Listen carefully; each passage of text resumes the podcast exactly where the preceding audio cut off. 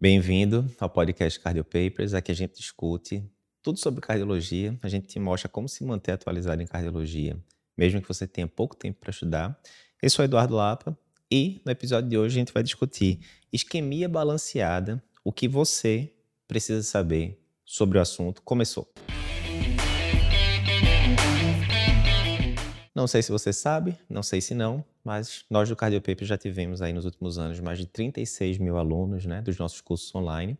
E uma das coisas que a gente faz nesses cursos é tirar, a, o próprio professor que deu a aula tira a dúvida do aluno, se ele porventura tiver alguma dúvida ali naquela aula. E a gente já respondeu aí mais de 10 mil dúvidas nesses anos. E, vez por outra, a gente separa algumas das dúvidas aqui do pessoal, que pode ser de interesse do público geral, e trazemos para um podcast. Hoje, então, a gente vai discutir algumas dúvidas de coronariopatia crônica. Primeira dúvida do dia. Isquemia balanceada. O que é que eu preciso saber? Esse aqui foi a dúvida da nossa aluna Isabela, que ela pergunta o seguinte, né? De forma sucinta. Ouço muito falar sobre isquemia balanceada, quando é que eu tenho que pensar nisso, como é que eu não, não deixo passar esse diagnóstico. Então, boa pergunta, dúvida frequente. Então, vê. Quando a gente está usando uma cintilografia miocárdica para avaliar se o paciente tem isquemia ou não, qual o princípio que vai acontecer? Considerando que as coronárias estão todas né, abertas direitinho e tal, o sangue está perfundindo o músculo cardíaco. Na hora que você injeta o radiofármaco lá na hora da cintilografia, esse radiofármaco, ele, na hora que ele é captado pelo músculo cardíaco, ele brilha né, na, lá na, na gama câmara, né, na, no exame de imagem, e você vê o músculo cardíaco né, aparecendo brilhando lá, amarelo, alaranjado. Né? Quanto mais forte ele brilha, melhor está a perfusão daquela região. O que acontece, contudo, se o paciente tiver, digamos, uma lesão gravíssima na descendente anterior, 99% de lesão ali na descendente anterior, causando diminuição de fluxo, etc. Na hora que você injeta ali o, o radiofármaco e o paciente está no pico do estresse, correndo na esteira ou usando dobutamina, o que seja, o que vai acontecer é que o fluxo para aquela região, né, que tem a lesão de 99%, vai estar tá bem diminuído em relação ao fluxo das outras regiões. Né? A perfusão da região vai estar tá diminuída. O que é que vai acontecer? Aquele músculo que está sendo vascularizado pela DA com 99% de lesão, está sendo menos perfundido, vai captar menos radiofármaco e por isso vai brilhar menos na cintilografia. Do outro lado, né, as outras coronárias, circunflexa, coronária direita, estão lá lisonas, 0% de obstrução. O músculo, então, vascularizado por essas duas coronárias, vai estar tá absorvendo né, muito radiofármaco, vai estar tá brilhando bastante, e aí você vai conseguir ver uma região brilhando muito, outra região apagada. E aí você fala, opa, estava tudo normal no repouso, mas agora no estresse tem uma região brilhante e outra apagada, tem isquemia ali naquela região apagada. Simples assim. Contudo, no final das contas é tudo uma comparação. Eu comparo uma região com outra. E se esse paciente tiver lesões multiarteriais acometendo, por exemplo, DA, CX, CD, está tudo acometido em igual quantidade, tudo com lesão de 99%, digamos assim. O que, é que pode acontecer? Todas as perfusões para todos os territórios estarão diminuídos. Os músculos é, ali, né, depois das lesões, vão estar tá absorvendo menos o radiofármaco, por isso estarão brilhando menos também. Mas na hora que está todo mundo brilhando menos, fica todo mundo muito parecido. Eu não consigo ver uma região que está mais apagada do que outra. No final das contas, está tudo muito parecido. E aí, para o olho desavisado, você pode dizer que rapaz, aqui está de boa, não tem isquemia não. Isso é o que se chama de isquemia balanceada, onde você não consegue ver diferença nítida de uma região para outra, porque na verdade todas as regiões estão acometidas. E aí você fica com aquele medo, rapaz, que bronca é essa? Porque na verdade seria o padrão mais grave, né? Aquele paciente triarterial, com lesão de tronco às vezes, associado com lesão da coronária direita, enfim, bronca. E se eu bater o olho rápido ali, desavisado, eu posso dizer, não, tá de boa o exame, e posso dizer que o paciente não tem nada, quando na verdade ele está no exato oposto. Ele está com acometimento gravíssimo da coronária. E agora? Como é que eu faço? E essa é a pergunta de Isabela: como é que eu faço para não cair nessa cilada? E aí, fica tranquilo, tem várias formas da gente pensar nisso.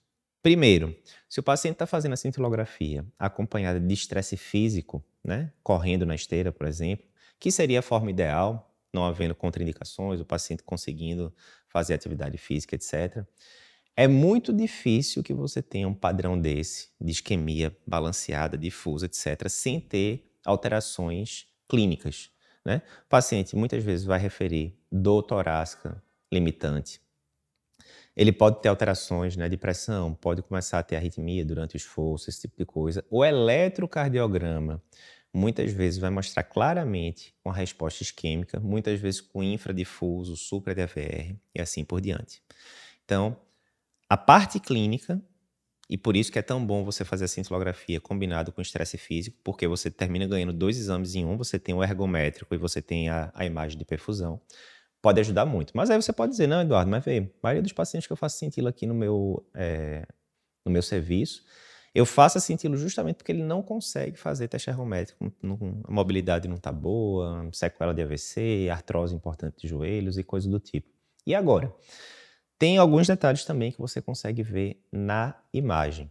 Um deles é a dilatação do ventrículo esquerdo. É muito comum nesses casos de isquemia balanceada, em que o brilho, entre aspas, do músculo está tá mantido, ok, mas muitas vezes o ventrículo esquerdo ele dilata durante o estresse físico, certo? E isso é uma coisa que não é normal. Tem até um índice que a gente usa, né, que é o, é o TID, para ver se dilatou demais, se se dilatou de menos, mas resumindo aqui de forma sucinta, se o médico nuclear diz que dilatou mais do que o esperado o ventrículo esquerdo, você fala, opa, isso pode ser uma isquemia balanceada. No livro da gente, inclusive, Cardiologia e Cardiopepe, segunda edição, a gente coloca um exemplo desse. Outra coisa que você pode ver, ah, tá tudo, né? Tudo homogêneo a captação, que poderia ser uma isquemia balanceada ou não, tal mas caiu fração de ejeção, né? E ele consegue calcular isso pelo gate de lá da cintilo. Opa, caiu fração de ejeção de forma relevante, principalmente se cair mais do que 10 pontos percentuais, era 53 no repouso, foi para 40 no esforço. Opa, será que tem isquemia balanceada? Deixa eu checar se o ventrículo não dilatou e assim por diante. Então, de fato, se você olhasse única e exclusivamente a imagem da perfusão, comparando estresse e repouso, você poderia escorregar ali.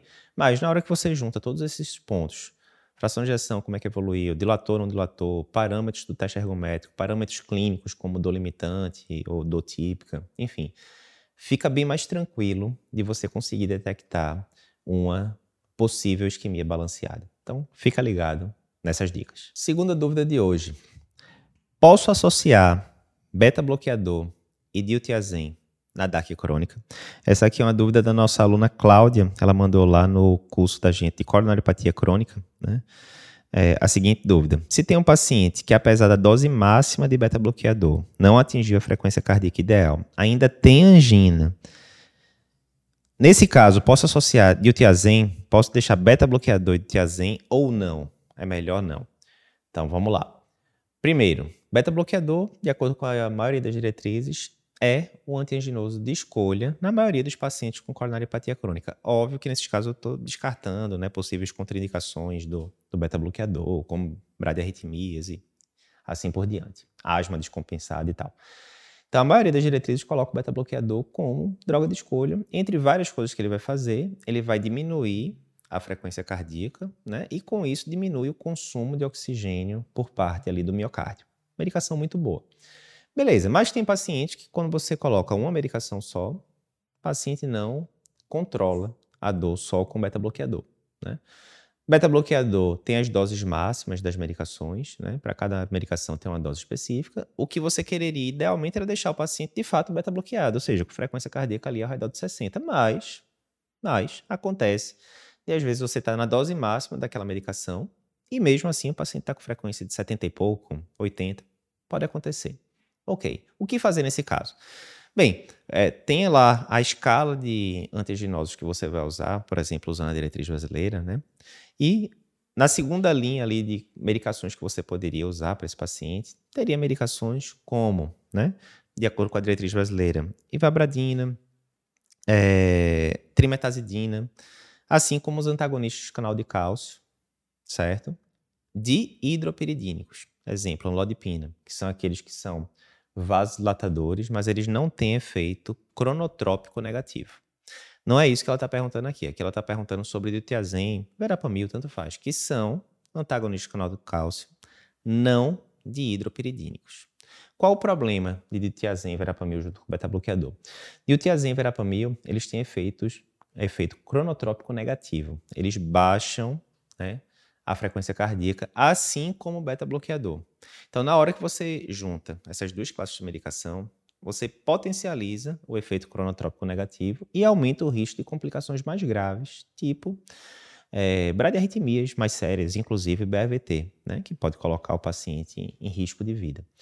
O que é que a diretriz brasileira de DAC crônica, que é antiga, né, é de 2014, o que é que ela fala?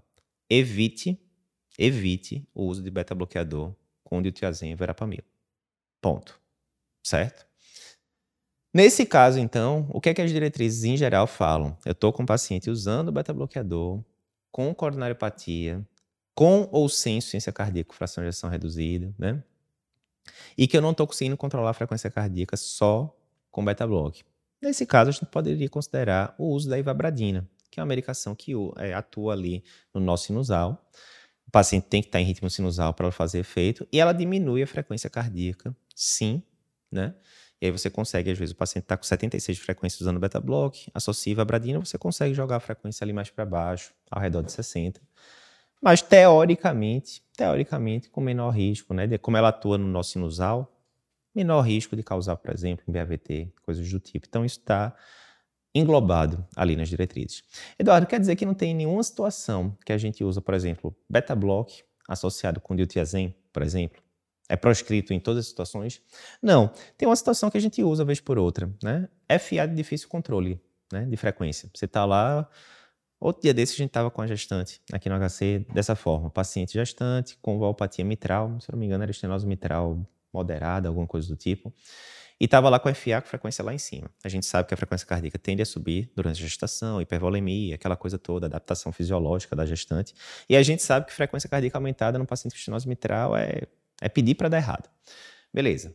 Colocou é, beta-bloqueador, succinato metoprolol, né? razoavelmente seguro na gestante, dose lá em cima, não controlou. O que é que você pode fazer nesses casos? Pode associar, por exemplo, digoxina, seguro na gestação, etc. Tal. Colocou digoxina, frequência cardíaca lá em cima. E agora? Nesse caso, a gente associou sim diltiazem, mesmo assim não controlou, não. A frequência cardíaca foi ali para 90, né? Não ficou ali beta bloqueado não, mas pelo menos não estava tão tacárdico como estava antes, com frequência 120, 130, que aí para fazer um edema agudo de pulmão, na estenose mitral é 2 segundos.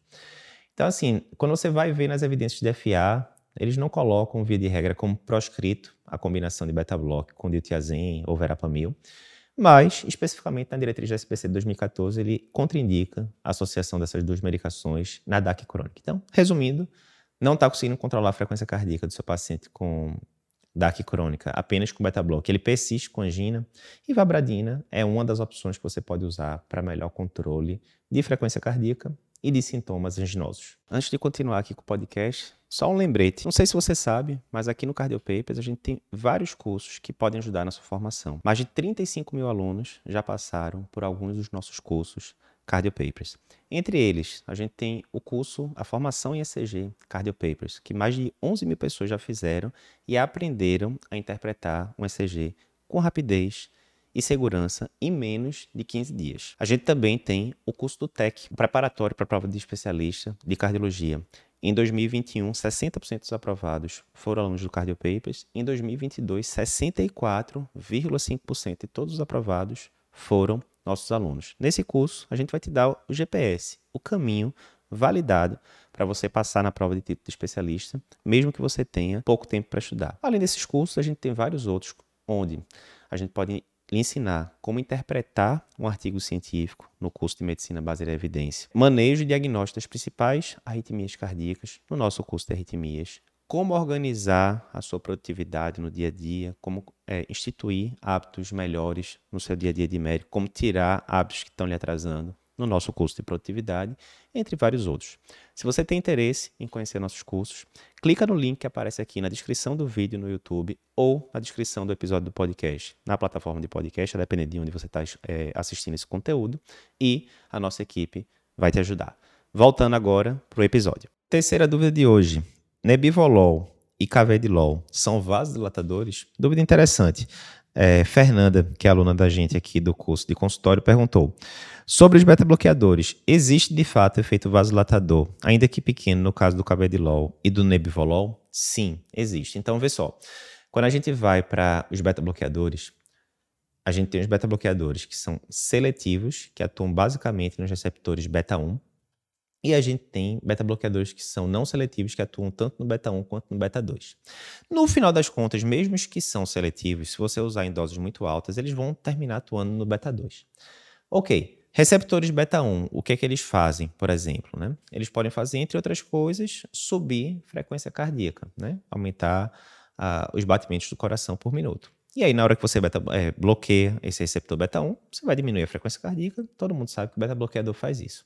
O problema é que quando você atua no receptor beta-2, o que é que o receptor beta-2 faz? Depende. No pulmão, vai fazer broncodilatação. Então, se você bloqueia esse receptor, você pode causar o contrário, broncoconstrição. Você sabe também que beta-bloqueador pode desencadear crise de asma né, em paciente asmático.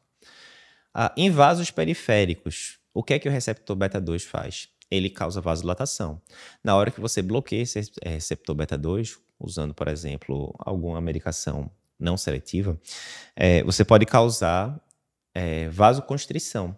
E você sabe também, deve ter ouvido falar, que o uso do beta-bloqueador no paciente com doença arterial periférica pode até piorar a claudicação desse paciente. Beleza, mas aqui ela estava perguntando o contrário, vasodilatação. E é isso mesmo, a gente sabe que a maioria dos dos beta-bloqueadores, desculpe, a maioria tem potencial de piorar a claudicação intermitente do paciente por esse efeito que eu falei, né, do antagonismo beta-2. No caso de cavedilol e nebivolol, isso não é tão frequente por características farmacológicas dessas medicações. Primeiro, o cavedilol. O cavedilol ele tem um efeito antagonista do receptor alfa. Então, como é que funciona isso? O receptor alfa adrenérgico, na hora que ele está ativado, ele causa vasoconstrição. Na hora que você bloqueia, então, esse receptor alfa, você tende a ter vasodilatação. Então, o carvedilol tende a causar vasodilatação por causa do antagonismo alfa. Já quando a gente vai para o nebivolol, o nebivolol, por uma série de mecanismos, ele, ele tende a aumentar a produção de óxido nítrico. Óxido nítrico, qual é um vasodilatador clássico que a gente tem no nosso organismo. Então, aumentou o óxido nítrico, tende a ter vasodilatação e, por isso, essas duas medicações, cavedilol e nebivolol, tendem a não ter aquele efeito colateral clássico de beta-bloqueadores em geral, de piorar a claudicação intermitente. Né? Isso também é, se aplica, inclusive, à, à questão de é, disfunção erétil. Né? No caso do nebivolol, tem algumas evidências que sugerem que essa possibilidade de piorar a disfunção erétil do paciente seria menor, já que, pelo efeito vasodilatador, não causaria disfunção ali da microvasculatura do pênis e assim por diante. Né? Então, dica relevante aí para a prática clínica de consultório. Quarta dúvida de hoje. Bloqueio de ramo esquerdo é sempre patológico? Dúvida bem interessante. Henrique, nosso aluno aqui que mandou no curso do TEC.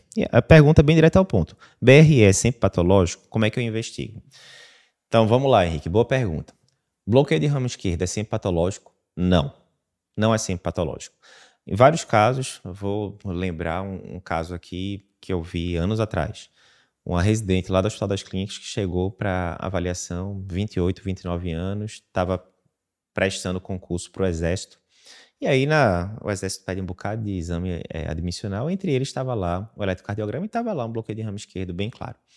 Então, primeira coisa, você viu um bloqueio de ramo esquerdo, há bloqueios de ramo esquerdo e bloqueios de ramo esquerdo. Você tem que avaliar o eletro com muita calma para ver se, além do bloqueio de ramo esquerdo, se o próprio eletro já identifica algum indício de cardiopatia estrutural. Exemplo, você olhou, tem um bloqueio de ramo esquerdo e tem sobrecarga de átrio esquerdo opa, deve ter alguma coisa aqui estrutural na jogada. E provavelmente essa sobrecarga de ato esquerdo já deve ter coisa no ventrículo esquerdo também alterado. Muitas vezes isso é um sinal indireto de sobrecarga de ventrículo esquerdo. Tem como diagnosticar sobrecarga de ventrículo esquerdo num paciente que tem BRE no eletro? Tem. Alguns parâmetros continuam válidos, né? Inclusive o Sokolov Lion, né? Se tiver acima de 35 milímetros ali da soma do R de V5 e V6 com, ou V6 com S de V1, isso indica que o paciente tem sobrecarga de ventrículo esquerdo. E, obviamente, se tem bloqueio de ramo esquerdo e tem sobrecarga de ventrículo esquerdo, deve ter cardiopatia estrutural na jogada. Mesmo que seja uma cardiopatia hipertensiva, alguma coisa do tipo. Se o QRS do paciente com BRE passa de 150 milissegundos, né? O critério para dizer que tem bloqueio de ramo é de 120 para cima. Mas se passar de 150, isso também indica que provavelmente tem sobrecarga de ventrículo esquerdo. Se você vir áreas eletricamente inativas é, no paciente com bloqueio de ramo esquerdo, excluindo V1 V3. V1 V3 até pode acontecer fisiologicamente, mas você também pensa que talvez esse paciente tenha infartado alguma coisa no passado. Então, pelo próprio eletro, você já consegue ter um indício. Né? Mas normalmente o que, é que a gente vai fazer? Vir um paciente com bloqueio de ramo esquerdo, com bloqueio de ramo direito no consultório, geralmente você vai pedir pelo menos um eco para esse paciente, justamente para avaliar a cardiopatia estrutural. Será que a fração de ejeção está boa? Será que tem alguma valvopatia na jogada? Será que tem alguma miocardiopatia? E assim por diante.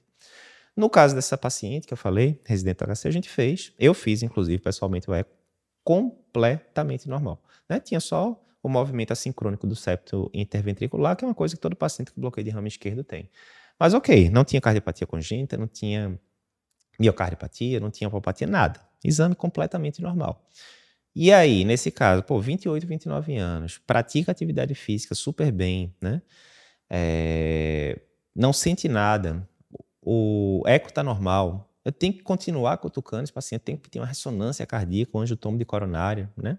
Isso é um território meio cinzento, mas a maioria dos especialistas acha que não. Se você está com paciente jovem, que tem bloqueio de ramo esquerdo, boa capacidade funcional, exame físico normal, ecocardiograma normal, provavelmente você vai classificar esse bloqueio de ramo esquerdo como fisiológico né? Entre aspas, porque você vai ter que continuar acompanhando esses pacientes, né? O que se sabe através de estudos, por exemplo, estudo de Framingham é paciente que tem bloqueio de ramo esquerdo, se você compor, compara mil pacientes com bloqueio de ramo esquerdo, mil pacientes com eletronormal. Os pacientes que têm bloqueio de ramo esquerdo, a longo prazo, eles tendem a ter mais eventos cardiovasculares do que a população normal. Mas provavelmente nesse grupo de bloqueio de ramo esquerdo devia ter um bocado de paciente que já tinha cardiopatia estrutural na jogada, né? Às vezes uma hipertensão de longa data causou hipertrofia do ventrículo esquerdo, o QRS foi alargando, né? Quantos pacientes a gente já não viu assim na prática? Mas, voltando então à pergunta, bloqueio de ramo esquerdo pode ser patológico e ter cardiopatia estrutural associada? Pode. Pode ser um eco completamente normal, sem nenhuma evidência de cardiopatia estrutural, e você classificá-lo a princípio como fisiológico? Também pode. Normalmente a gente vai investigar, né? O eletro, óbvio, né? Você tem que ter feito para dar o diagnóstico de bloqueio de ramo esquerdo, mas olhar o eletro com cuidado para ver se o próprio eletro já pode dar alguma dica para você. Segundo, fazer um ecocardiograma bem feito com alguém experiente que você confie e tal, para ver se tem alguma coisa de cardiopatia estrutural. Não tendo, principalmente sendo paciente jovem com boa capacidade funcional, muitas vezes você pode parar por aí. Ah, não, Eduardo, não é assim não o cenário. É um paciente que eu acompanhei a vida toda, não tinha bloqueio de ramo esquerdo, agora apareceu e é um cara de 60 anos que é hipertenso, dislipidêmico, diabético. Putz, será que tem alguma coisa mais aí na jogada? Coronariopatia sozinha para dar um bloqueio de ramo esquerdo, assim, de uma hora para outra, até pode dar no evento agudo, oclusão de, de coronária e tal, mas no cenário crônico já não é tão comum. Será que eu teria que investigar isquemia? Mais uma vez, área cinzenta, não tem aquela coisa tão clara. Você vai ter que ver muito caso a caso, né? A maioria dos pacientes que eu tive no consultório, já de mais idade, com fator de risco, que tinha um bloqueio de, de ramo esquerdo do além, né, sem nenhuma explicação, e que foi investigado isquemia ou feito angiotom, enorme maioria não veio nada, né? Enfim. Mas é isso. Se liga sempre que são exames complementares e que você não vai botar um carimbão assim. Tem bloqueio de ramo esquerdo, tem que pedir angiotomo ressonância. Não, vai depender. Eco geralmente vai ganhar, o resto vai depender do contexto clínico do paciente. É isso, pessoal. Espero que você tenha gostado desse nosso podcast. Se você está assistindo pelo YouTube, não esquece de se inscrever no nosso canal e comentar se gostou ou não gostou do material de hoje. E se você está escutando pelo podcast, não esquece também de pegar o link e compartilhar com seus amigos Lembrando que aqui no Cardio Papers a gente tem inúmeros cursos, cursos para preparar você para a prova de título de cardiologia, curso para lhe ensinar a interpretar um eletro com segurança e rapidez em até 15 dias, curso de como interpretar artigos científicos, como fazer uma avaliação pré-operatória com segurança, além de certificações como a nossa certificação de mapa. Se você quiser ficar por dentro, conhecer melhor os nossos cursos, clica no link que aparece aí embaixo, aqui na descrição do vídeo no YouTube, na descrição do podcast na sua plataforma de podcast e a nossa equipe vai te ajudar com isso. Até o próximo episódio.